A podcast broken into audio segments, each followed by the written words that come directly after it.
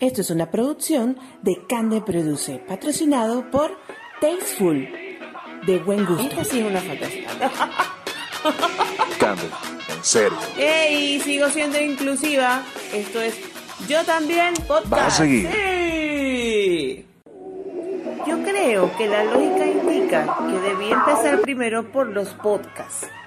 Pero bueno, ajá, ya se dio así y me lo voy a gozar. Pero bueno, Cande. Fíjate que esa fue la misma frase que dije cuando supe que estaba embarazada a los 19. Ni crean que van a conseguir solo las entrevistas netas y ya. Porque en esta fantasía las mujeres tienen voz y voto. No como en el patriarcado ese maldito que nos intenta. Eh, compórtate, Cande. Aquí le di espacio a mis cinco mujeres y yo de participar, así que cualquiera de ellas puede opinar y puede estar al mando de las opiniones y de los comentarios. Podemos hablar hasta en señas. ¿Vas a seguir? Aquí no hay poses. Pues no me ven. Es decir, que puedo hacerlo desnuda. Esta sí es una fantasía mía. ¿Hay alguien que despida a la libretista? Esto es Yo también podcast. ¡Sí! Bienvenidos al segundo episodio de Yo también, conversaciones inclusivas ahora en podcast. Así es, estamos felices por la receptividad, por los comentarios, hemos incorporado algunos de ellos. Lo que quieran, pueden hacerlo llegar por los comentarios en esta plataforma o también en mi cuenta de Instagram, por donde me consiguen, arroba candeproduce.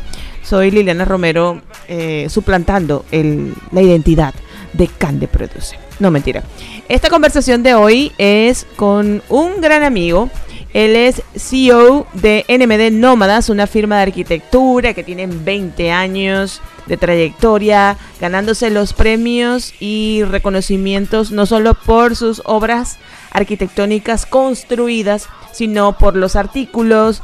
Cada uno de sus fundadores son súper preocupados por el tema académico, participan en congresos, en universidades, en fin, es una comunidad muy, muy movida. Farid es uno de sus fundadores y hoy vamos a, conversar con él. Esta eh, entrevista está de lujo.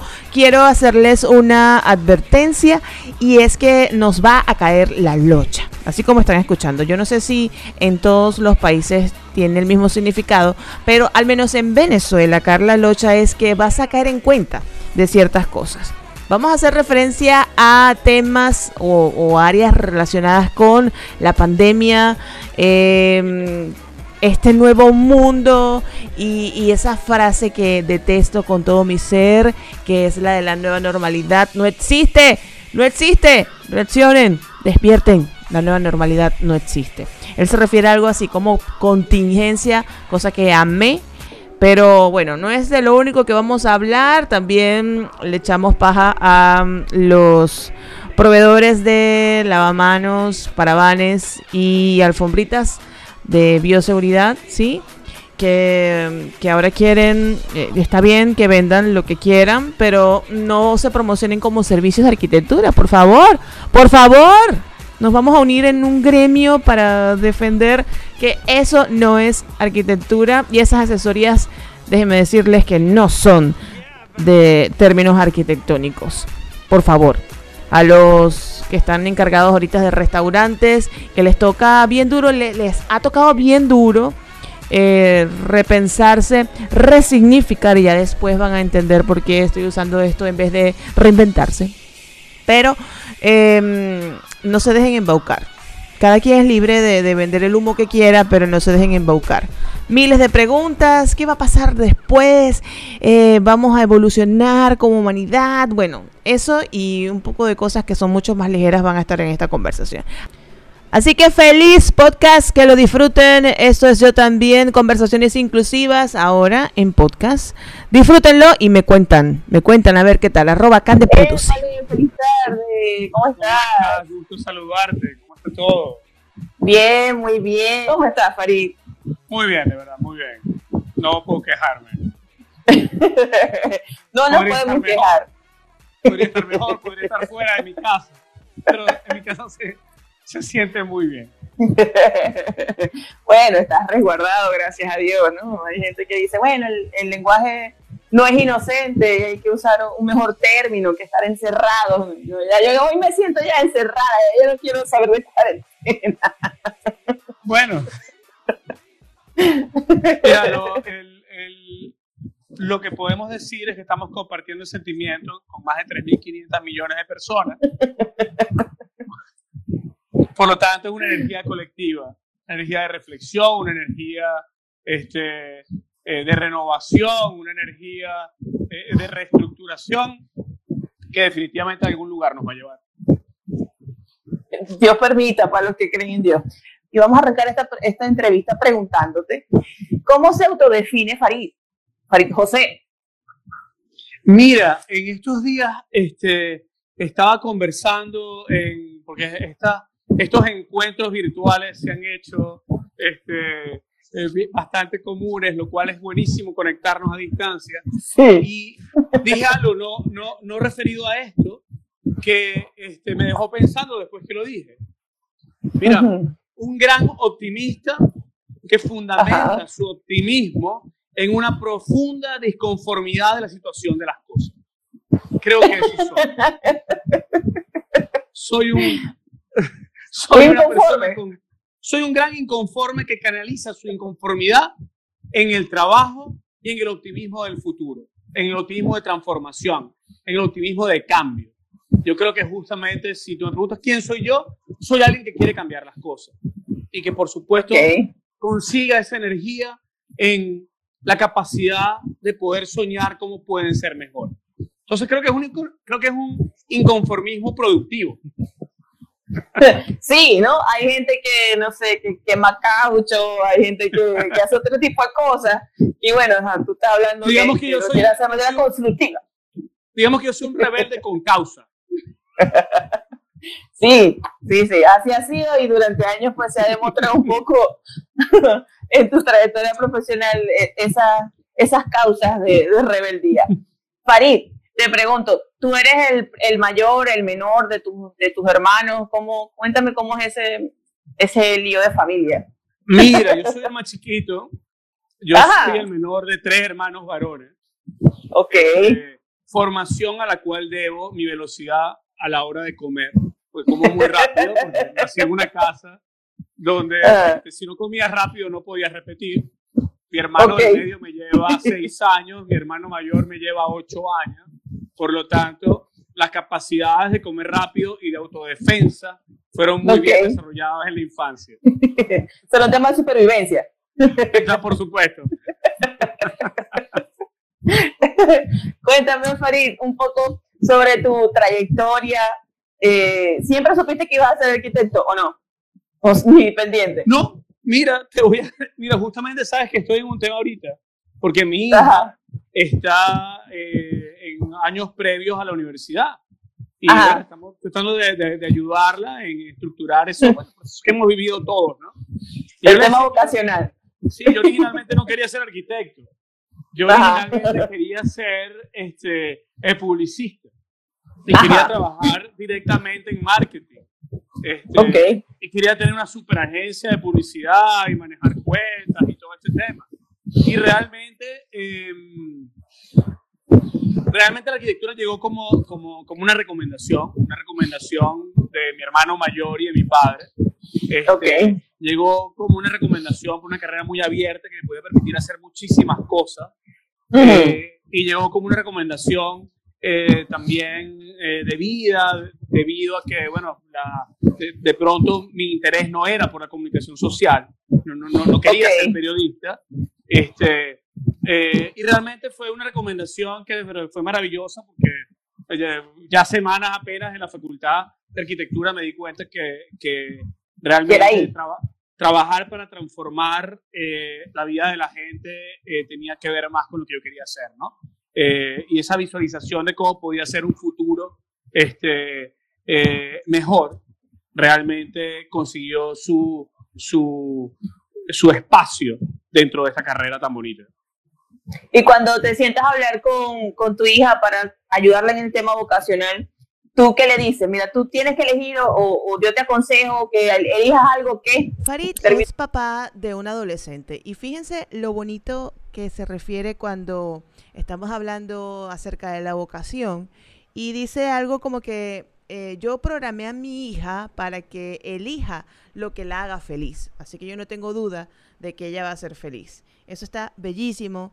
¿Cuántos papás que están ahorita criando y cuántas mujeres adultas no hubiesen querido escuchar algo así de sus padres. Dice algo como que hay que escoger una forma de vivir que permita garantizar la libertad personal, económica, que además te puedas desarrollar eh, tú, tus emociones, tu esencia humana y además tu creatividad. ¿Qué tal? Sigamos escuchando. Mira la frase. Primero que nada, ella desde que está pequeñita, yo la enseñé eh, y le regalé eh, el, el, la, la, la, imagen y el dicho de que cuando le preguntaran qué quería hacer cuando fuera grande, ella respondiera feliz. Ajá, qué bonito. Este, por lo tanto, ella, ella está programada emocionalmente para ser feliz. Este, lo que hoy le digo es sencillamente, bueno, no hay, no hay que coger una carrera. O sea, no tiene sentido escoger una carrera porque los límites, inclusive desde el punto de vista eh, disciplinar, se han, se han prácticamente desaparecido hoy en día. Hay más en que le va a tocar vivir. ¿Qué hay que escoger una forma de vivir. Hay que escoger algo, unas herramientas que permitan definir una forma de vivir, que permitan garantizar la libertad, la libertad personal, la libertad económica, que permita emprender, que permitan eh, garantizar que su, esencia humana y creativa sea la base principal eh, de su oficio, porque eso no lo va a poder hacer ninguna máquina. Y ella va a vivir un mundo de inteligencia artificial eh, bastante desarrollada. Eh, así que sencillamente le digo, garantiza que tengas libertad económica, garantiza que tengas libertad personal garantiza que puedas desarrollar tus emociones, tus actitudes y fundamentalmente lo que te hace feliz. Así que, bueno, estamos en un momento crucial en la vida de todos. Sí, sí, sí, sí, porque de ahí depende, pues, ver a un hijo feliz o, dándose, pues, con los rincones y, no encontrando ese lugar ella va a ser feliz, no, no tengo ningún tipo de... Y sin duda, en esta declaración hay indicios de que Gala, como se llama su hija, ha podido reforzar ese programa. Desde aquí, la bendición a todos esos jóvenes que en este momento de la historia sienten que el mundo se va a acabar y que están haciendo un esfuerzo inmenso por entender qué está sucediendo, para dónde van sus vidas y si es que encontraron esa misión de vida, están buscando los qué y los cómo. Pero bueno, mi mayor deseo a que de verdad, de verdad, sean felices. Qué genial. Mari, cuéntame un, recuerdo que tengas así de tu infancia. Ahora que haces esa, relación de, tus hermanos y que te llevan dos años cada uno, que tienen diferencias de dos años entre ellos. Este, cuéntame un poco cómo fue esa historia entre hermanos, una anécdota que puedas compartir, que atesores y que hoy en día todavía la recuerdes. Mira, tengo dos, creo que recuerdo dos eh, fundamentales. Una, recuerdo eh, Maturín, nosotros somos hijos de militar, por lo tanto nos mudamos cada año y medio todo el tiempo. Íbamos a vivir en Maturín y en Maturín recuerdo dos cosas. Yo tendría en Maturín cerca de dos años y medio, y te lo juro que recuerdo. Recuerdo eh, cuando llovía, que salíamos, me llevaban y nos íbamos los tres a bañarnos en la lluvia eh, y nos zambullíamos en, en, las cunetas de la calle, este, que llenaban de agua. Segundo, recuerdo eh, cuando alguien se metía con alguno de nosotros, absolutamente los tres, sin importar edad o fuerza, eh, íbamos a la defensa. Recuerdo varios episodios donde yo participaba, por supuesto, ya después de que la, la persona que había incurrido en problemas con el clan Chacón estaba ya en el piso. Recuerdo tirarme encima como, como luchador de, este, de lucha libre. Ok, ok. el cierre, ese era el cierre.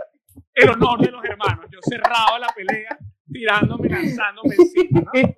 Eso es una cosa que realmente re- recuerdo la, la solidaridad, por supuesto, no, no tres hermanos con tanta diferencia de edad, no, no es una convivencia fácil y no fue una convivencia extremadamente cariñosa, pero sí cargada de y sí cargada de unas bases que hoy nos permiten ser realmente tener una relación muy bonita este, entre los tres, eh, a pesar de que bueno, estamos algunos en, en lugares distintos, Okay. pero, pero este, fundamentalmente la solidaridad que marcó toda nuestra vida. Mamá, ¿qué significa para Farid? Ah, imagínate. Este, la enseñanza, porque el amor entra por la barriga y entra por la buena. Está bueno eso. Y después, y después te, te dedicaste un poco a la cocina, ¿cierto? Ella A mí te me inspiró encanta. a eso. A mí me encanta la cocina. Y pendiente la gente aquí que anda buscando el punto G sin antes meterse a buscar la C. La C de comida, la C de cocina. Paren la oreja a esto que va a decir Farid a continuación. Mira, yo realmente sí creo que aprendí de mi mamá que cuando uno quiere a alguien le cocina. Ajá. Creo que, que, que entender, por ejemplo, de que, por ejemplo, mi hija, Ajá. eh, nunca, nunca, nunca quise que, eh, comía, que, que la cocina de la casa la hiciera ninguna persona que nos viniera a ayudar. Porque realmente creo que la comida es como la literatura, es parte de la cultura. Eh, y así como, como desde muy chiquitita, desde bebé, desde antes de nacer, le leía, también le Ujú. cocinaba. Porque este, creo que así como, como el lenguaje, la comunicación y la manera de pensar entra por la literatura y la poesía, creo este, que la cocina, el, el cuidar al otro, el atender, el, el, el, el disfrute de los sabores y el disfrute de compartir una mesa y una sobremesa que tiene que ver con la comida, Sí. eh, son parte fundamental de la cultura y son parte fundamental de- del necesario aprendizaje de la vida. Y un plato que que te caracteriza, Mira, el que no existe. como el que te luce, así que tú dices, No. este es bajo la manga. No, mira, yo siempre digo que la arquitectura y la cocina tienen gran relación. Yo no sé si les pasó, pero cuando yo escuché esta relación que hace Farid entre la cocina y la arquitectura, entendí varias cosas, al menos varias cosas en mi vida. Lo que en Venezuela decimos, me cayó la locha. Cuéntame. que- y que realmente, este, primero es un equilibrio entre técnica y intuición, que solamente se logra con el estudio y con los años, y con la práctica. Y segundo, Ajá. creo fundamentalmente que este, em, esa parte intuitiva es la que permite que la creatividad se desarrolle y se, y se pueda expresar en la cocina. Por lo tanto, Ujú. mira, no, no repito muchos platos. Este, me Ok. gusta improvisar cada vez que abro la nevera. Eh, me gusta realmente sorprender y sorprenderme. Cuando hay platos que, tienen, que, que- que tienen mucha receptividad en, en mi familia, en mi casa, y me lo piden y después me aburro y tengo que empezar a inventar cosas porque me aburro repitiendo. Este, Ok. y realmente como para mí es un acto creativo y lo disfruto mucho hacer, realmente eh, no me gusta cocinar con recetas, no me gusta repartir platos y no me gusta tampoco, así como la arquitectura, ni hacerlo con recetas, ni tener este, eh, herramientas que se utilicen al mismo tiempo, sencillamente permitir que lo que haya pueda llevar en el proceso creativo hacia el objetivo fundamental, en este caso, que es algo que alimenta el cuerpo y el espíritu a través de la comida. O sea que eso tal cual se puede traspolar a tu proceso creativo al momento de abordar un proyecto de arquitectura. Se parece bastante. Está bien. Mira, ¿y de papá qué tienes? ¿Qué, qué, qué atesoras? ¿Qué, ¿Cuál es ese ingrediente que lleva Farid de su papá? Mira, este, creo que fundamentalmente mi papá nos enseñó el cambio, porque eh, nos mudábamos cada año, cada año y medio. Y realmente, La flexibilidad. Más allá, más allá de recordar eh, el cambio de colegio, el llegar en medio año, el cambiar de cuarto, el cambiar de amigos, el cambiar de casa cada dos años, este, recordarlo de una manera negativa o traumática, yo Ok. recuerdo de una manera extremadamente positiva. Y creo que, bueno, no creo que no más sea un producto absolutamente fortuito.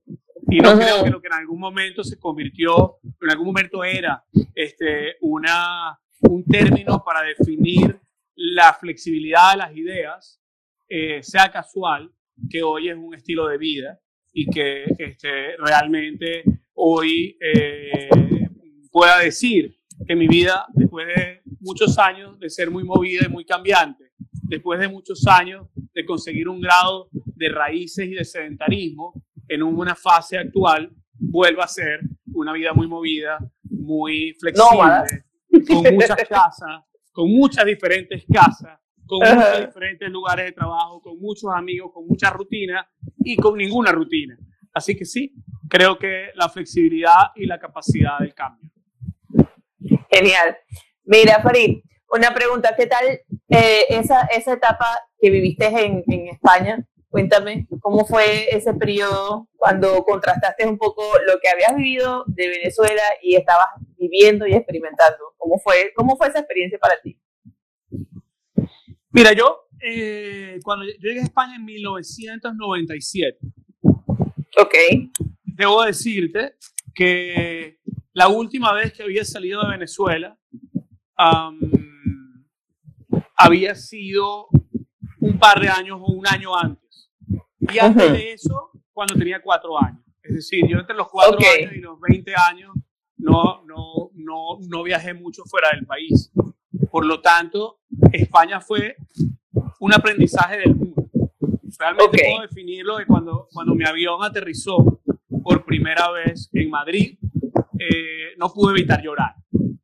Eh, y no pude evitar posteriormente a ello eh, sentir que en dos años la vida me estaba nutriendo de una manera absolutamente impresionante. Yo siento que descubrí el mundo, ¿no? Ajá. Siento que, de- que descubrí, a, a- de- descubrí cómo ver el mundo con los ojos de los niños, ¿no? Que son los ojos Ajá. que no paran de sorprenderse ante absolutamente nada. Y todo es una aventura y todo es un descubrimiento.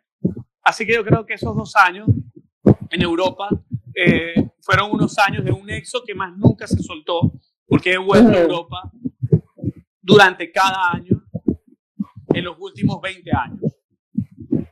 Eh, em, y que definitivamente me enseñó diferentes cosas.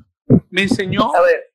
El valor de las relaciones personales que de pronto no valoraba tanto de América Latina y de Venezuela, porque Ok. jamás he sido una persona extremadamente social desde el punto de O vista. sea, no eres amiguero, no, tú, en- no, tú no te defines como amiguero, ¿o sí? Soy no. entrañablemente amigo de mis pocos amigos. Ok. Conozco muchísima gente y respeto muchísima gente, pero no soy una persona de vida social constante y cotidiana. Soy una persona muy, muy social, pero soy una persona muy introspectiva a la vez. Eh, el cariño latinoamericano y venezolano, eh, sin, sin lugar a duda, eh, hace falta cuando uno vive en Europa. Eh, Ujú. el, Sí se nota desenfado, la diferencia. el desenfado maracucho, que Ajá. pensé que jamás iba a acostumbrarme a él y jamás lo entendí. Y creo que hoy, hoy lo valoro muchísimo, aunque sigo sin entenderlo. Este, sigo sin entenderlo realmente. Sigo sin Ajá. entenderlo, sin compartirlo, pero cuando no lo tengo lo extraño. Ok. Este- O sea, a ti te gusta que lo tengan otros y verlo y, y disfrutarlo, pero allá. No, inclusive me, me gusta esa situación de ese trato donde hasta, hasta me siento incómodo y me echo hacia atrás. Extrañas eso también. Es una suerte de masoquismo social muy raro que debo, debo aceptar que cuando no lo tengo me gusta y cuando lo tengo mucho me molesta. Pero, pero, pero es mejor alejarte cuando lo tienes que añorarte cuando no lo tienes. Entonces, este, pero sí creo que, que fue un descubrimiento del mundo. Creo que en, Europa descubrí el valor fundamental de el ocio griego, eh, Ujú. el término ocio no católico, que Ajá. se estructura fundamentalmente en, la, en las actividades de no consumo que enriquecen la cultura y la- el espíritu humano. Eso es absolutamente europeo, es uno de los pocos países, de los pocos continentes, y España es uno de los pocos países del mundo que tiene ministro del ocio. Por lo tanto, cuando tú ves la primera vez, vamos a un club de ocio, o un ministro del ocio, una sociedad católica, donde el ocio es pecado, es un poco difícil entenderlo. Entendiendo Ah. la raíz helénica, se entiende justamente el valor de la vida urbana, el valor de la vida pública, el valor de la vida colectiva y el valor justamente de la ciudad y de las actividades este, colectivas que devienen de una vida social, de una vida más que social, de una vida pública y de un país que está enfocado a la calidad de vida de la gente. ¿Qué tienes que decir del, del, de lo, del espacio íntimo y de, y, de la, y de las propuestas en ciudad para contemplar? Mira, eh, el ágora griega contem- eh, con- contemplaba espacios de contemplación. Ajá. Este, creo que justamente acabas de dar en, en un tema que, que, que lo tengo muy vivo últimamente, además, ¿no? Ok. Eh, que esos espacios de contemplación eh, estructuraban cierto tipo específico de especies de árboles, por ejemplo. que daban cierto tipo específico de semillas de fruto, Y de aroma, me imagino. a cierto tipo específico de pájaros, que daban cierto tipo, tipo específico de canto, que dos mil años después, con estudios Ajá. neurológicos, han descubierto que ese tono particular estimulaba cierta parte im- importante del cerebro donde está la creatividad. Sin lugar a duda, eh, en, en la, en la contemplación hay un en la contemplación ética, ¿no? Hay un grado importante este, de inspiración. Sin lugar a duda hay un grado importante de apertura al pensamiento. Y sin lugar a duda hay un grado importante de encuentro con nosotros mismos. Eh, encuentro perdido en la sociedad que vivimos del espectáculo, donde la contemplación está cambiada por el consumo y donde está cambiada por la distracción. Porque la contemplación no genera dinero, la distracción sí lo genera. Entonces. ¿Qué puedo decirte? Eh, parte fundamental del ocio tiene que ver con la concentración, tiene que ver con la inspiración más que con la distracción y con el consumo. Entonces, eh, creo que sí, a nuestra vida, a nuestra vida pública, a nuestra vida humana, le hace falta un poco más de inspiración y un poco menos este, eh, de distracción, ¿no? Y de alguna u otra manera esa es la base de lo que eh, día a día profesamos como dentro de la arquitectura que generamos y día a día yo profeso dentro de los pocos espacios que tengo para generar y este, difundir algo que al final es una bandera de que hay maneras de- diferentes de hacer las cosas para vivir un poco mejor. Mira, y te pregunto con esto que estamos viviendo, que al parecer eh, eh, tiene, mm, pudiera tener uno- unos rasgos allí de, de algún tipo de reflexión colectiva que hablamos al inicio de la conversación, ¿tú le ves esperanza a, a ese espacio posible en los seres humanos de, de ahora sí destinarse el tiempo, el momento, el silencio? ¿Sabes? La pausa tan importante que es para tantas cosas. Mira, tú no tienes idea la cantidad de veces que me han preguntado en, la- en los últimos dos meses por mail, por internet, por, por Zoom, por WhatsApp, por donde se te ocurra, eh, qué pienso que va a ser, cómo va a ser el mundo, cómo va a ser la arquitectura y el mundo después del coronavirus. ¡Qué fastidio! Entonces ya no te voy a preguntar eso, voy a eliminar esa de la lista. Y quiero responderte este, desde el corazón lo que siento. Ok, Primero, con permiso. Eh, adelante. Primero, realmente no creo que exista absolutamente nada post-coronavirus. Eso, lo que estás diciendo. Vale, vale. Dale que esto El se pone bueno. el mundo no ha cambiado en nada. El mundo ya había cambiado. Lo que está pasando es que nosotros estamos obligados, por estar confinados, nos parece que nos, estaremos, nos estamos dando cuenta de que habían cosas que habían cambiado. Alguien me dice, mira, pero ¿cómo crees tú que van a ser los restaurantes después del coronavirus? ¿Cómo es la arquitectura de restaurantes después del coronavirus? Eh, a los dueños de restaurantes, no le compren a ningún arquitecto ningún diseño post-coronavirus. Eso no existe. Realmente lo que existen son parabanes plásticos provisionales para evitar un problema de contagio bacteriológico, cuya solución no está ni en los arquitectos, ni en los urbanistas, ni en los motivadores, ni en toda la gente que está hablando del tema y tratando de vender humo por internet. La solución está en, los, que están, los únicos que están callados, que son los científicos y que están trayendo una vacuna. De resto, los cambios ya tenían que venir. Por ejemplo, ¿cómo piensas que va a ser la vida? Que la gente se ha dado cuenta que el espacio doméstico eh, mira, eh, nosotros tenemos cerca de 15 años o 10 años diciendo que el problema fundamental del espacio doméstico queremos pensarlo en sustantivo y no pensarlo en verbo. Queremos diseñar en sustantivo, es decir, queremos diseñar un estar, un comedor, un cuarto, este, eh, una sala, y, la gente inclusive sale a comprar muebles en sustantivo, sale a comprar un mueble para la sala o para el estar. Pero Dios mío, ¿tú qué haces comprando un mueble para el estar? El mueble es para ti. Y el mueble es para sentarte, o para conversar, o para dormir la siesta, o para leer.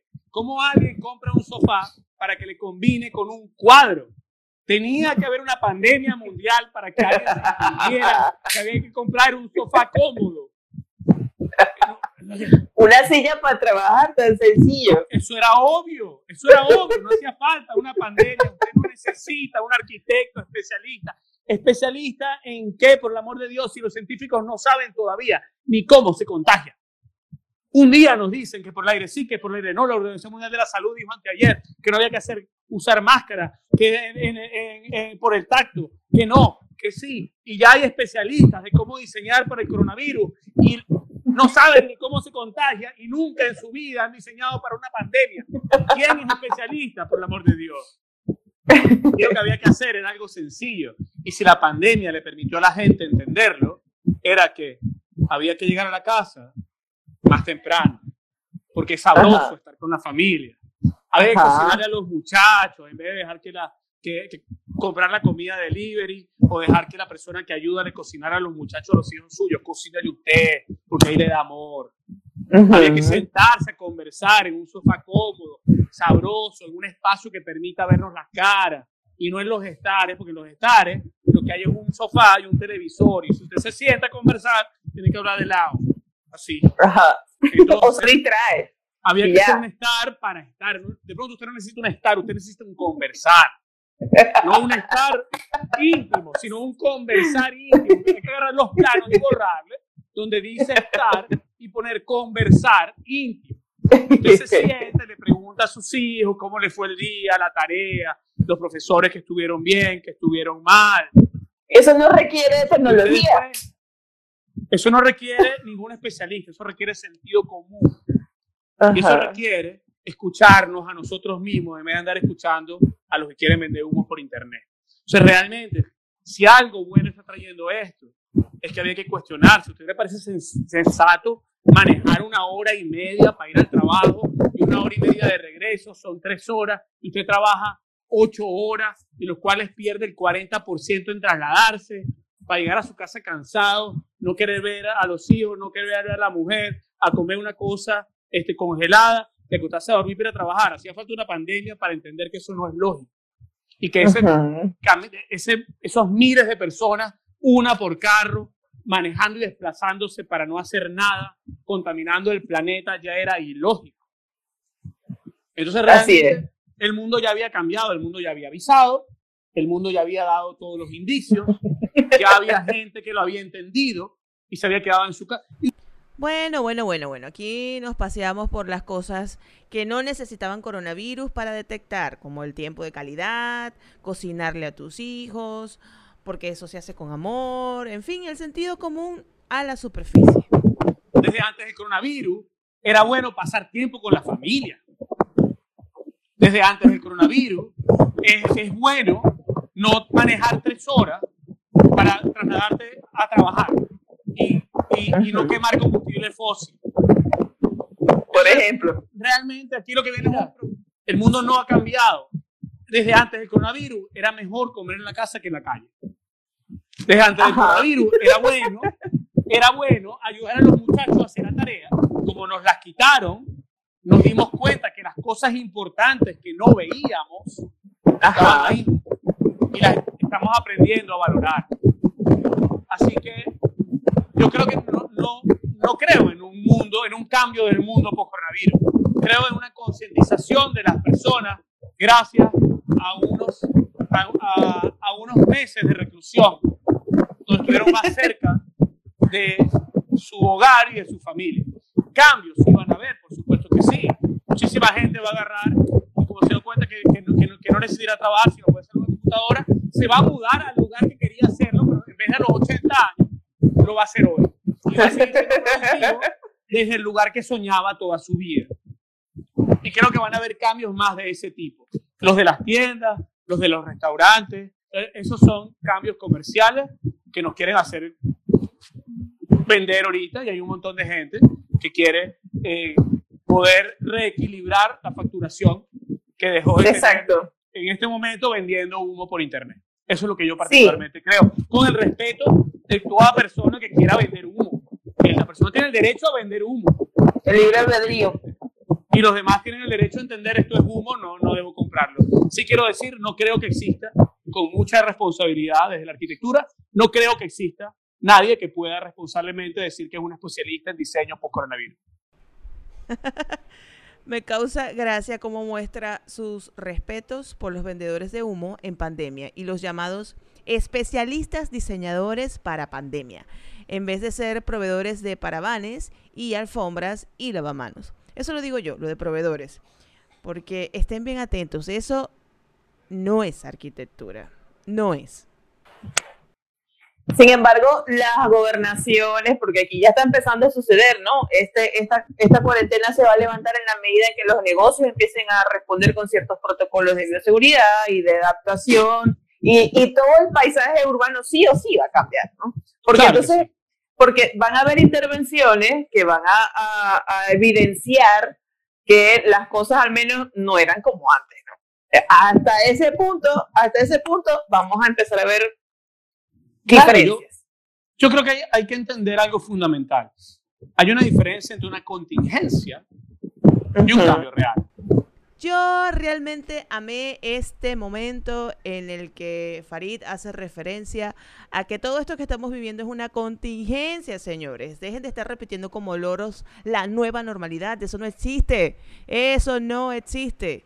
Así como en otras épocas de la historia de la humanidad hubo pandemias o, enfermedades o plagas, pasaron y ya, y, la vida continuó y, se evolucionó y se trascendió en lo que sea que se tenía que trascender, pero dejen de, de imaginarse una, una, vida ahora con, con, los barbijos, por ejemplo, con los tapabocas, por siempre.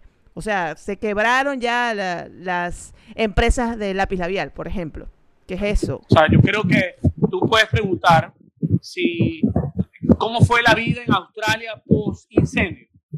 Yo creo que habrá una, habrá, yo creo que es más grave para algunas, sí. para algunas ciudades de Australia, para lo que ha pasado en, cierto, en cuanto a repercusiones de, de ciertas pérdidas. Esto, esto, es una cosa impensable de, de, de lo complicado que es, pero, eh, y lo que pasó en Australia es de pronto en un solo país y no lo vimos, y esto nos está atendiendo está, eh, no, nos está afectando a 7 millones de personas, por supuesto. No tenía, no tenía un community, no tenía un community manager tan bueno como el que tiene el coronavirus, Además, por ejemplo. Pero sin lugar a dudas, cuando ha habido grandes terremotos, Ajá.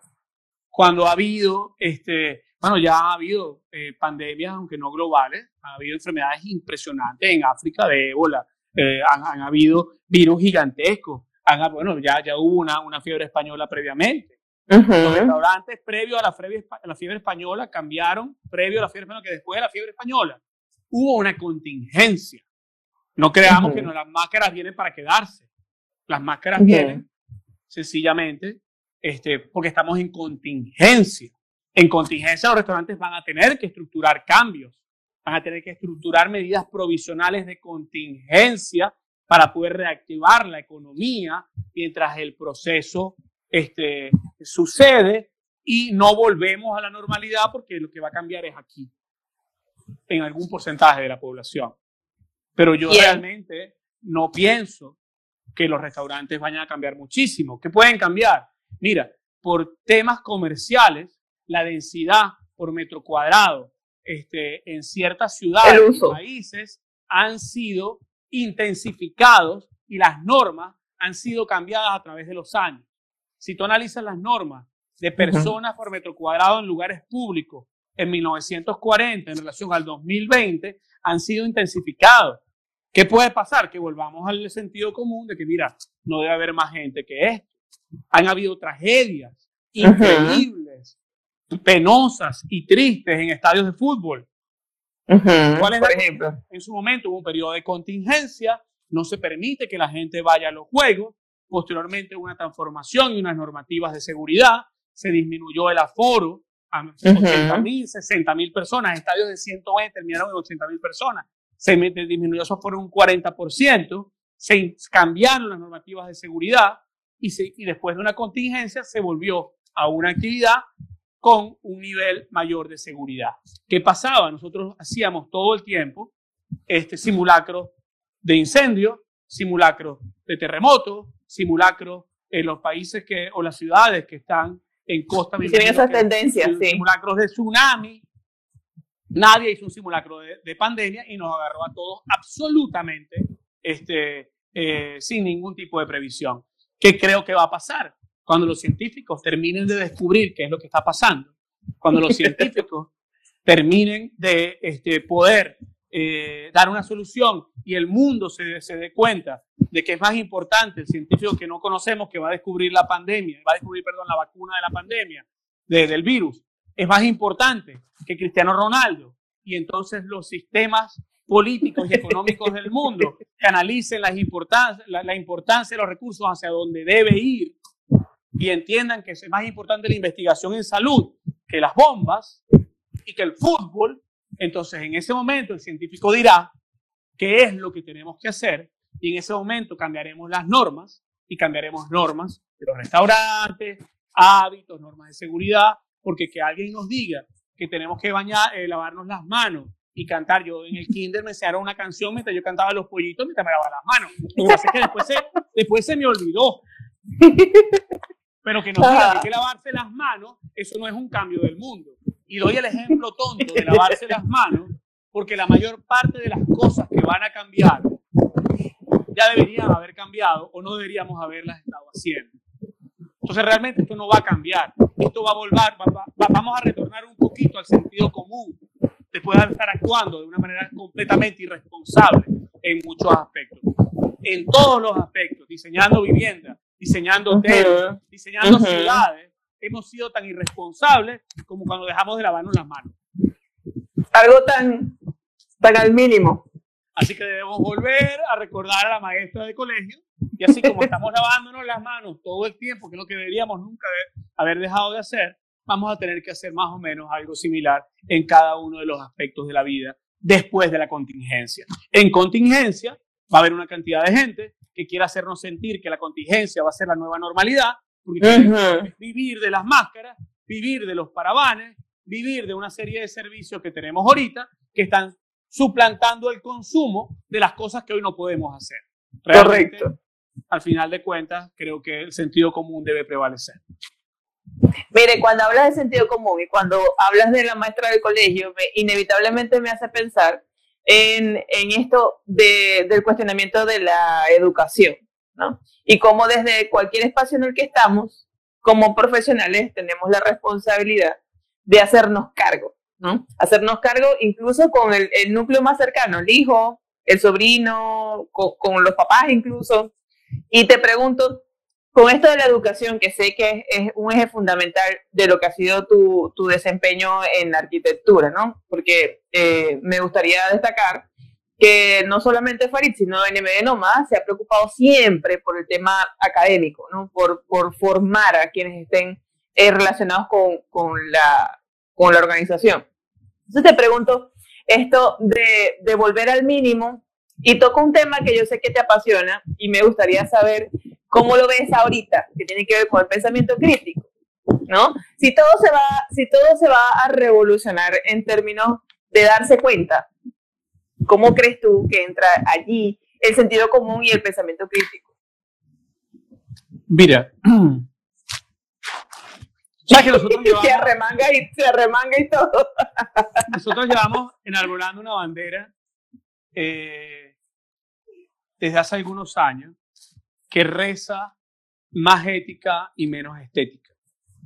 Eh, cuando normalmente yo trato de eh, expresar que hay maneras más conscientes de hacer las cosas, eh, hago esa relación directa entre que la estética está en todo, ¿no? hay política estética y política ética. Hay una palabra corta, pero con mucho peso para medir lo que hacemos. Es un filtro para decidir, un criterio diría yo, para aceptar, avalar, y mm, que en NMD Nómadas, Farid y un montón más que conformamos esta red pensante y con sentido crítico, enarbolamos. Y esa es la de más ética y menos estética. Y eso aplica a un montón de cosas. ¿ah? Aquí me encanta cómo hace eh, referencia a que es eh, soñador, pero optimista. O bueno, no, no sé bien si dijo soñador, pero se define como optimista. Y eh, hace referencia a esto de que habrá mucha gente que despierte, que despierte la conciencia, otros se les va a olvidar, a lo que pase todo esto se les va a olvidar, y muchos otros sí se van a mantener despiertos habrán descubierto eso que no es infierno y que vamos a querer entonces ampliar y mantener. Por ejemplo, en mi caso, yo estoy determinada a dejar como parte de mi vida la costumbre de escucharme y de que cuando no estoy, no estoy, cuando no quiero, no quiero, y punto. Me declaro no máquina. Soy muy optimista pensando en que va a haber un despertar en muchos aspectos. No soy un soñador y sé que ese despertar, eh, más o menos como aquella película eh, Awakeness, eh, donde se despertaron, ¿te, sabes? ¿te acuerdas de Robin Williams? que sí, daba una, ahí se me cayó la cédula, les daba una pastilla a una serie de enfermos catatónicos y todos se despertaron y luego tristemente todos se fueron durmiendo nuevamente. Uh, yo creo que esto va a despertar conciencia. Yo no, yo no, no soy un soñador, y no creo que esas, todas las conciencias en su mayoría se mantengan despiertas. Creo que eh, luego de la vacuna, a alguna gente se le va a olvidar y creo que la mayor parte de la sociedad se le va a olvidar. Pero creo que la parte, la, la parte del mundo que va a mantenerse despierto va a crear aquello que, que se, en lo que se resume aquel infierno del que hablaba Ítalo Calvino en su libro de, la, de las ciudades invisibles, que decía hay un infierno aquí en la tierra. No está allá en otro lado, está aquí, está con nosotros. Y hay una manera de no estar en ese infierno, es buscar lo que no es infierno, hacerle espacio y hacer lo que crezca. Y yo creo que de alguna manera lo que, lo que va a pasar es que va a haber un despertar de una parte de la sociedad y una parte del planeta que va a descubrir lo que no es infierno y que va a buscar la manera por, por, por, por contraprestación, por balance, por ejemplo, de que el infierno sea un poco menos grande y que poco a poco más personas vayan despertando. O sea, yo no creo eh, en, en un mundo ideal ni perfecto. Yo creo en un mundo que tiene espacio para la ética y para desarrollarse para trabajar ética con el planeta, con los otros seres humanos, con los otros seres vivos, con nuestra familia, con nuestra pareja y con nosotros mismos. O sea, yo realmente creo que lo que va a venir después de esto es que eh, aquellas personas que parecían eh, neo hippies, este, absolutamente eh, extraños, personas porque decíamos, este está loco, eh, vamos a ser más los locos en el mundo. Creo que eh, lo que va a ocurrir es que tal vez haya más personas y más niños que quieran, cuando ser grandes, no ser abogados, ni doctores, ni ingenieros, ni arquitectos, ni youtubers, este, ni influencers, sino ser felices. ¿No? Qué bonito, qué bonito volviste, volviste al, al inicio de la conversación sin querer. Yo, la verdad, me quedo con una palabra que, que en toda la pandemia me ha servido para mirar. Es como un lente y tiene que ver con resignificar. Más que repetir eh, la reinvención, yo diría que un montón de cosas que siguen allí, que se mantienen allí en nuestras vidas, están tomando un nuevo significado. Eso no quiere decir que sean nuevas o que las estemos reinventando y que hayan sido demolidas y estén siendo construidas de nuevo. No, las estamos viendo con otro lente. Yo no sé ustedes, me puso medio reflexiva toda esta conversación. La verdad es que si quieren saber más de Farid, arroba Farid.os. Mira, Farid, vamos a, a, salirnos un poco de esto y vamos a introducirnos en la parte artística. ¿Qué me dices? ¿Y esa cuál será? ¿Qué me dices de Farid y la música? ¿Cuál es, cuál es el, el rey de tu playlist? ¡Wow! Mira, te voy a confesar que la pandemia, la, pandemia me ha recuperado o, me, o me, ha, me, ha, traído de nuevo a Fito Páez. ¿Y a dónde estabas? ¿A dónde estabas? No, mira, yo, yo, te, yo, yo te confieso que soy una persona que me gusta, así como en la cocina, me gusta todo el tiempo conseguir nueva música. No me gusta estancarme en los mismos discos de todo el tiempo. No me gusta. Este, tengo mis canciones preferidas que van y vienen, que con, con, tantas, con tantas copas de vino son un... Una fija. Obligado. Este, pero sí puedo decirte que eh, con estos live de, de Fito Páez, que he tenido varios en los, en los últimos meses, en las últimas semanas, me di cuenta de que Fito así es un, es un soundtrack de mi vida. Ajá, esa era la siguiente pregunta. ¿Cuál es, cuál es un tema de Fito que haya sido como Mira, que... uno, un soundtrack de mi vida. Puedo darte uno maravilloso Ajá. que este, tiene que ver con eh, mi etapa eh, de padre, que cuando él lo sacó hace un par de hace unos años, me fascinó, que se llama Margarita, que Ajá. le escribe a su hija y que realmente me siento profundamente identificado y que este, cuando escuché la primera vez se lo regalé a mi hija, se lo canté, se lo, mi hija está por ahí, se lo canté, Ajá. se lo puse, Saludos a Gala. todo el tema, este, y realmente puedo decirte que, que el, último, el último que me hizo eh, llorar oyendo a Fito hace como cuatro noches fue Margarita este, en el live que hizo recientemente. ok, entonces Fito. Y de las mujeres, ¿quién sería tu, la reina de tu playlist? ¿Tienes alguna? Ya va. La reina de las mujeres de mi playlist de la vida se llama Carmen. Carmen Pero y Carmen, Gala son las dos pero Carmen canta. Esa no me la sabía yo. No, y Carmen canta. Carmen canta, pero canta en privado. Cuando le pones el micrófono, se acaba la, se acaba la magia. Realmente, prácticamente, de forma increíble, pero le pones el micrófono y se idea el miedo escénico le gana a, su, a la capacidad de sus cuerdas vocales. Qué bueno. Mira, cuéntame esa etapa de músico tuya. ¿De cuándo? Mira, siempre ahora me dice, dice, dice, voy a negar, lo vas a negar todo, dice, ahora lo voy a negar todo. No, no, no, no, no, no, no. Mira, mi, mi profesión, siempre lo digo jugando, mi profesión Ujú. es rockstar. Lo que pasa es que no he logrado el éxito. mi hobby es la arquitectura. Yo cuando te vi dije, él es un rockstar. Mi hobby es la arquitectura. Pero fuera de juego, no, mira, desde toda la vida, desde el colegio, como desde los 16 años, eh, Ah, sí. he tenido bandas de forma absolutamente esporádica eh, durante toda mi vida. Eh, tú, conoces nuestro, mi último proyecto, que es Sí. eh, en el cual en este momento estamos grabando un tema a distancia. Ok. Una home season. pandemia. Estamos haciendo unos home season, estamos grabando un temita este, para, Ah, Qué bueno. para mantenernos activos.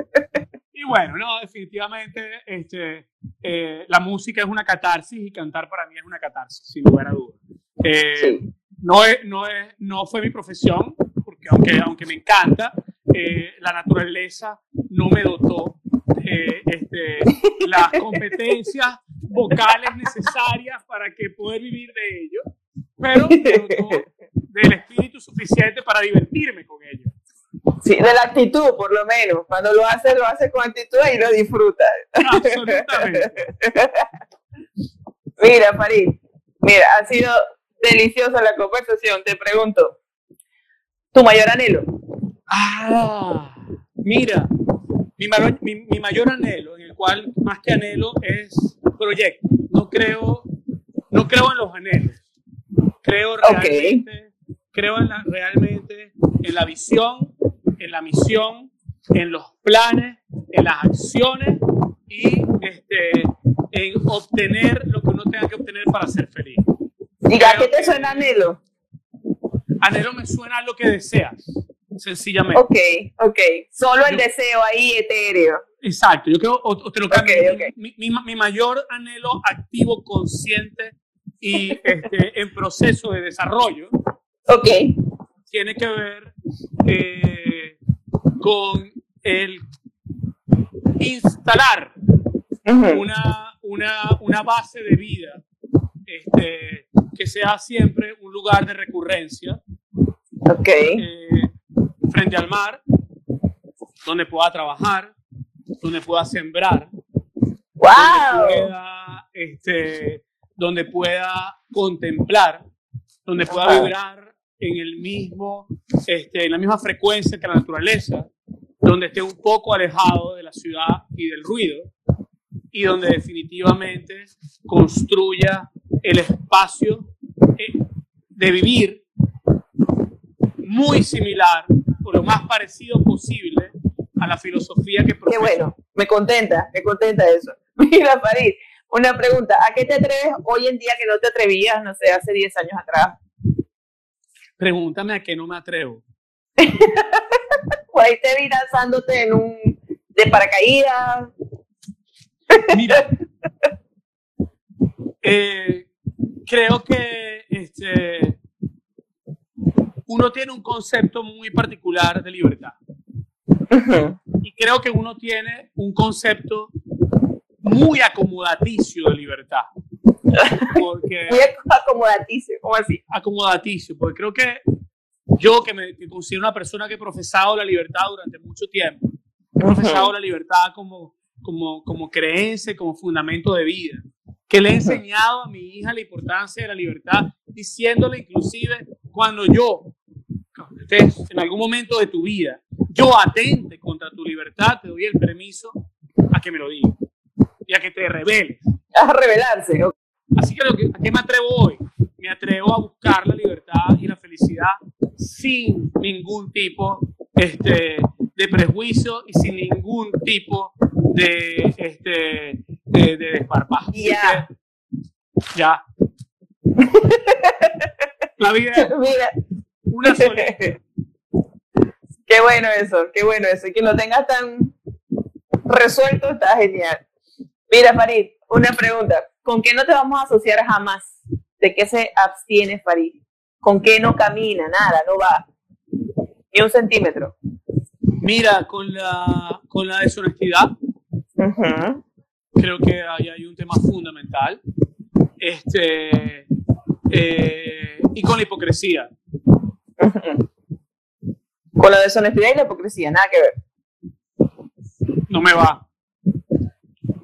No. Tengo, tengo otros defectos, pero esas dos no las tengo. Las tengo. Cuéntame un poco en qué andas ahorita. ¿En qué andas a nivel tuyo de proyecto? ¿En qué estás ahorita? Estoy consolidando lo que siempre ha sido un anhelo, lo que había sido un anhelo. Cuando me, cuando me, cuando me permitía los anhelos. Muy Este, consolidando eh, la presencia internacional de, de nómadas. Estamos consolidando la libertad de trabajo, de pensamiento y de acción en cualquier lugar.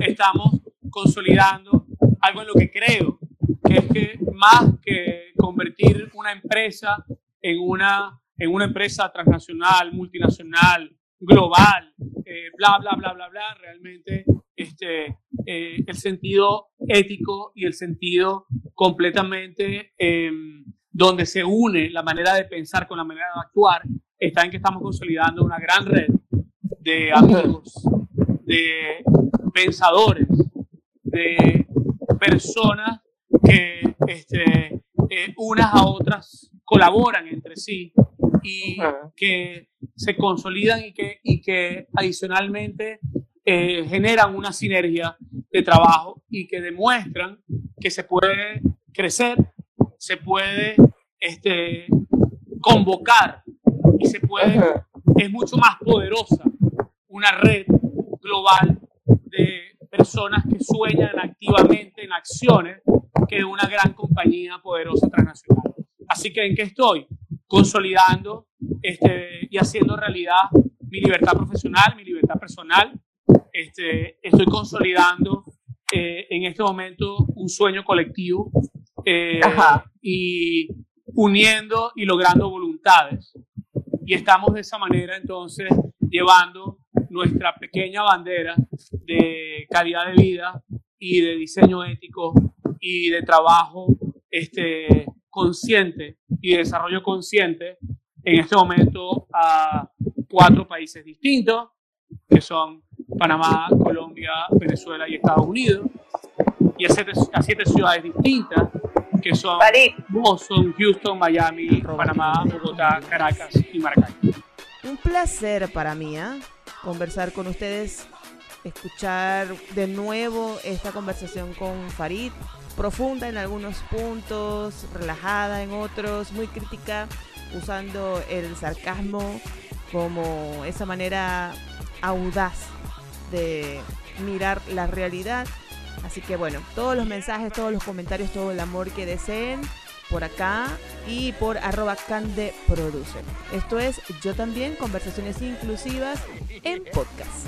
Esto es una producción de Cande Produce, patrocinado por Tasteful, de buen gusto. Esta sí una foto. En serio. Hey, sigo siendo inclusiva. Esto es Yo también podcast. Va a seguir. Sí.